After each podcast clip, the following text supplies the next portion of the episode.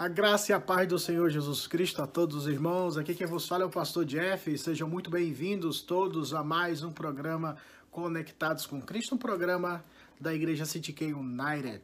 Grata satisfação estamos estarmos aqui mais uma quinta-feira para lermos a palavra do Senhor, meditarmos no Santo Texto, aprendermos mais com o Evangelho de nosso Senhor e Salvador Jesus Cristo. E hoje nós iremos aprender três conselhos básicos. De fato, a Bíblia toda, ela sempre nos apresenta conselhos, orientações e nos conduz no caminho da vida eterna. Mas eu quero especificamente ver três conselhos que o apóstolo Paulo deu à igreja de Roma. No capítulo 12, versículo de número 12, o texto que nós iremos ler. Mas antes disso, faz um negócio aqui, ó. Curte esse vídeo e compartilhe esse vídeo, tá bom? Para que muitas vidas sejam abençoadas, que você possa curtir e que você possa compartilhar, se inscrever no canal para que muitas vidas e a sua vida seja abençoada. E você que é cristão que me acompanha, aprenda, compreenda e aplique aquilo que nós falamos todas as noites aqui com diversos programas que têm abençoado, o foco de abençoar a vida de muitas pessoas. Pegue essas informações e compartilha com outras pessoas. Ouve o que os pastores, a irmã Sandra e várias pessoas têm apresentado aqui nos programas e pega as informações e compartilha, abençoa vidas, porque nossa missão é essa, irmãos: glorificar a Deus e gozar eternamente da nossa vida e compartilhar do Evangelho de Cristo para abençoar muitas vidas. Então, vamos ler a palavra do Senhor em Romanos capítulo 12, versículo de número, versículo de número 12, Romanos 12, 12. Olha só o que a palavra do Senhor nos ensina no versículo de número 12, capítulo 12. Disse o apóstolo Paulo: Regozijai-vos na esperança, sede pacientes na tribulação, na oração perseverantes. De novo, regozijai-vos na esperança, sede pacientes na tribulação, na oração perseverantes. Pai, fala conosco e comunica-nos comunica a tua verdade em nome de Jesus. Amém. Meus queridos, Três conselhos práticos. É, nós entendemos que a carta que o apóstolo Paulo escreveu à igreja de Roma é uma sistematização, uma das melhores sistematizações do Novo Testamento sobre a teologia cristã. Em vários momentos, em várias situações, Paulo apresenta o plano de Deus. Paulo ap apresenta o poder do evangelho diante de um povo rebelde, um povo que não quis buscar a Deus que não se agradou da lei do Senhor, mas mesmo assim Deus, em sua eterna misericórdia, enviou o seu Filho Jesus Cristo para nos salvar. Nós, nós que estávamos mortos em pecados, nós que tínhamos recebido o salário do pecado que era a morte, mas mesmo assim o Senhor fez com que a sua graça fosse abundante na nossa vida, como diz a própria palavra em Romanos, onde abundou o pecado, superabundou a graça de Deus. E a partir do capítulo 12, Paulo começa uma sessão de conselhos, de orientações. Os 11 primeiros capítulos, resumindo, tem a sua parte teórica. A partir do capítulo de número 12, Paulo começa a ser mais prático, como aplicar aquilo que ele falou, ou como aquilo que ele falou é aplicado na vida cristã. Então o apóstolo Paulo começa no capítulo 12 a exemplificar isso, a trazer de uma forma prática. E no verso de número 12 do capítulo 12, o apóstolo Paulo parece que apresenta três conselhos básicos e nós iremos meditar nesses três conselhos. Hoje nós iremos pensar um pouco sobre a primeira, o primeiro conselho que o apóstolo Paulo apresenta no capítulo 12, versículo 12, que é regozijai-vos na esperança. Regozijai-vos na esperança. Na, na versão corrigida, esse texto apresenta-se como ah, alegrai-vos na esperança. Regozijai-vos, alegrai-vos. Nós precisamos entender que a vida cristã, ela tem por base Cristo, o Evangelho, a fé em Cristo. E o desdobramento dessa vida, por incrível que pareça, em meio às calamidades, às situações que nós vivemos nos dias de hoje, mas a vida cristã deve ser vivida numa perspectiva de alegria. Palavra alegria nesse contexto, ela tem uma conotação, ela, ela se amplia, ela tem várias colocações, mas uma que eu achei interessante é que essa palavra significa ficar extremamente alegre. Ficar extremamente alegre. o cristão ele tem que se alegrar em Deus e ficar extremamente alegre em Deus, porque Ele é a razão da nossa alegria. Ele nos salvou em Cristo Jesus. Ele perdoou os nossos pecados. Ele nos concedeu uma nova vida. Ele colocou em nós a semente da nova natureza, da nova vida. E ela germinou, ela cresceu, ela progrediu e está progredindo no processo de santificação. Ele nos salvou de uma vez por todas, uma vez salvo, salvo para sempre. Ele decretou a nossa salvação. O nosso nome está arrolado, escrito no livro da vida do Cordeiro antes da fundação do mundo. Nós temos a esperança da vida eterna. Isso não seria motivo suficiente de, no, de vivermos, de caminharmos continuamente em alegria diante do Senhor?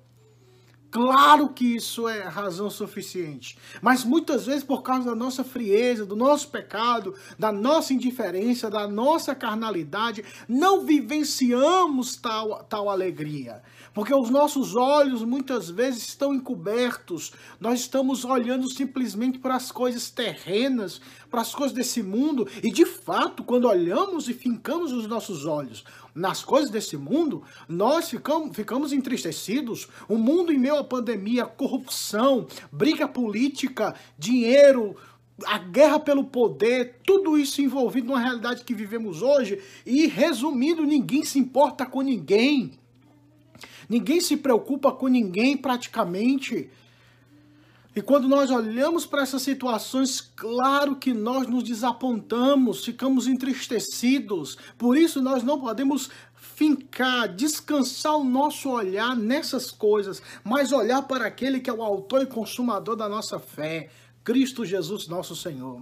Cristão, alegre-se, porque se de fato Deus te salvou, a sua alegria é eterna. Ninguém poderá tirar essa alegria e ela se concretizará quando nós chegarmos nas mansões celestiais. Este é o ponto que entendo eu que o apóstolo Paulo ressalta nesse contexto. Essa esperança da vida eterna, a esperança do encontro com Deus. Perceba que o texto fala: regozijai-vos na esperança. Esse regozijo, essa alegria, ela está direcionada na pessoa de Cristo, mas numa ação que a pessoa de Cristo realizará em breve. A esperança da vida eterna, a esperança do encontro com Cristo. Esta alegria, essa expectativa, essa santa expectativa pelas coisas celestiais, pelo retorno de Cristo, pelo dia que Deus há de rasgar os céus e arrebatar a sua igreja, o seu povo, para estar com ele nas mansões celestiais. Esta razão, esta esperança que brota em nossos corações por causa do Evangelho de Cristo que gerou vida em nós pelo poder do Espírito Santo, é que nos faz olharmos para o alto, de onde vem o nosso socorro, olharmos além dos montes, além das circunstâncias, além das limitações terrenas que são impregnadas e pregadas diariamente para que esqueçamos das coisas dos céus, para que esqueçamos das coisas de Deus. E muitas vezes ficamos aprisionados a essa realidade. Um mundo divertido, um mundo alegre, entre aspas, um mundo dinâmico, onde o, o convite visual é muito forte escraviza a nossa mente, tirando-nos, assim, essa perspectiva celestial. Mas olha o que o apóstolo Paulo fala: alegrai-vos na esperança. É meio que loucura, e talvez só crentes em Cristo vão entender o que eu vou falar. Nós somos chamados a crer, a nos alegrarmos aquilo que não vemos e aquilo que não tocamos. Essa é a viva esperança, que é baseada na Escritura Sagrada, essa esperança que um dia Jesus, como eu falei, voltará, meus irmãos, para nos encontrarmos com Ele. Ele voltará para termos um encontro de uma vez por todas, onde Ele estará diante de nós e nós estaremos diante dele por toda a eternidade. E isso é motivo de alegria, isso é motivo de fazer com que em meio à tristeza você solte um sorriso de alegria. Que em meio à calamidade você possa abrir um sorriso para o céu e dizer: Deus, tu és a minha esperança. Eu tenho a minha alegria e a minha esperança em ti. Olha só o que o apóstolo Paulo fala em Romanos capítulo 8, versículo de número 24 também no tocante a essa perspectiva da esperança. Diz o apóstolo Paulo em Romanos 8, 24. Porque na esperança fomos chamados. Porque na esperança fomos salvos, perdão. Porque na esperança fomos salvos. Ora, esperança que se vê não é esperança. Pois o que, pois o que alguém vê, como espera? Mas se esperamos o que não vemos, com paciência o aguardamos. Me salta também o texto de Hebreus quando fala sobre o que é fé. A fé é, a firme, é o firme fundamento das coisas que se esperam e a prova das coisas que não se veem.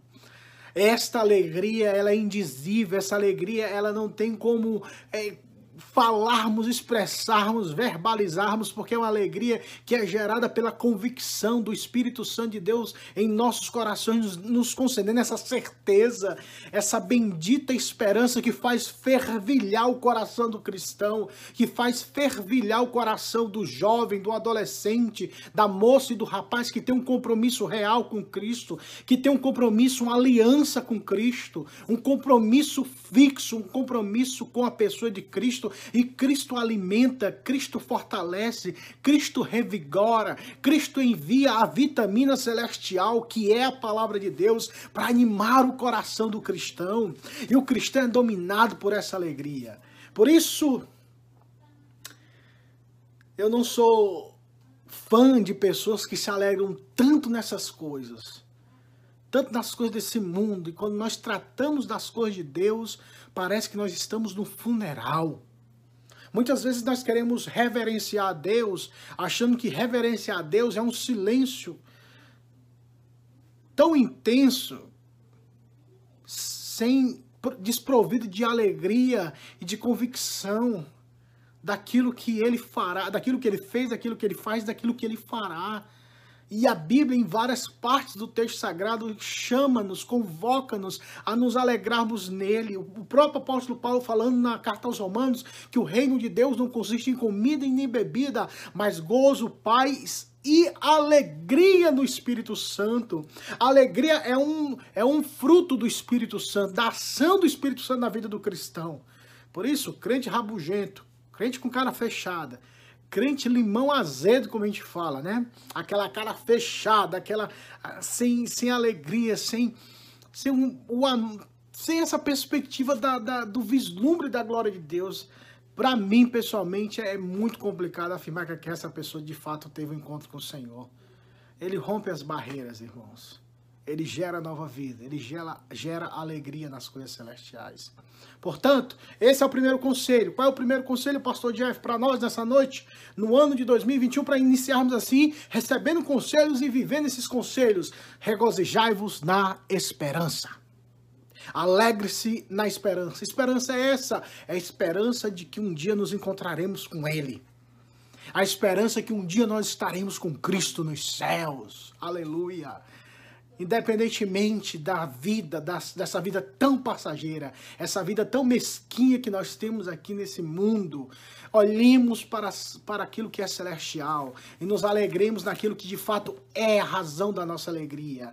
Podemos rir, nos divertir com as coisas desse mundo, mas a causa final, a alegria final, o ponto final não é aqui. Se você busca e se você se satisfaz com as coisas dessa terra, é porque você foi criado para esse mundo. Mas se você só se alegra com as coisas celestiais, verdadeiramente, você foi criado para outro mundo, para outra realidade, para a realidade espiritual. Portanto, alegremos-nos no Senhor. Outra vez vos digo, como disse Paulo aos Filipenses, alegremos-nos, alegrai-vos no Senhor. Alegre-se da esperança, porque a nossa esperança é Cristo. Vamos orar. Pai, muito obrigado Comunique essa verdade aos nossos corações e nos abençoe em nome de Jesus, para que olhamos, olhemos para o Senhor e vejamos que só em Ti a verdadeira alegria, prazer e satisfação. Que nenhuma, nenhum aspecto temporal desse mundo pode gerar essa verdadeira alegria que é eterna, que é gerado pelo próprio Espírito de Deus. Converte-nos a Ti e nós seremos convertidos.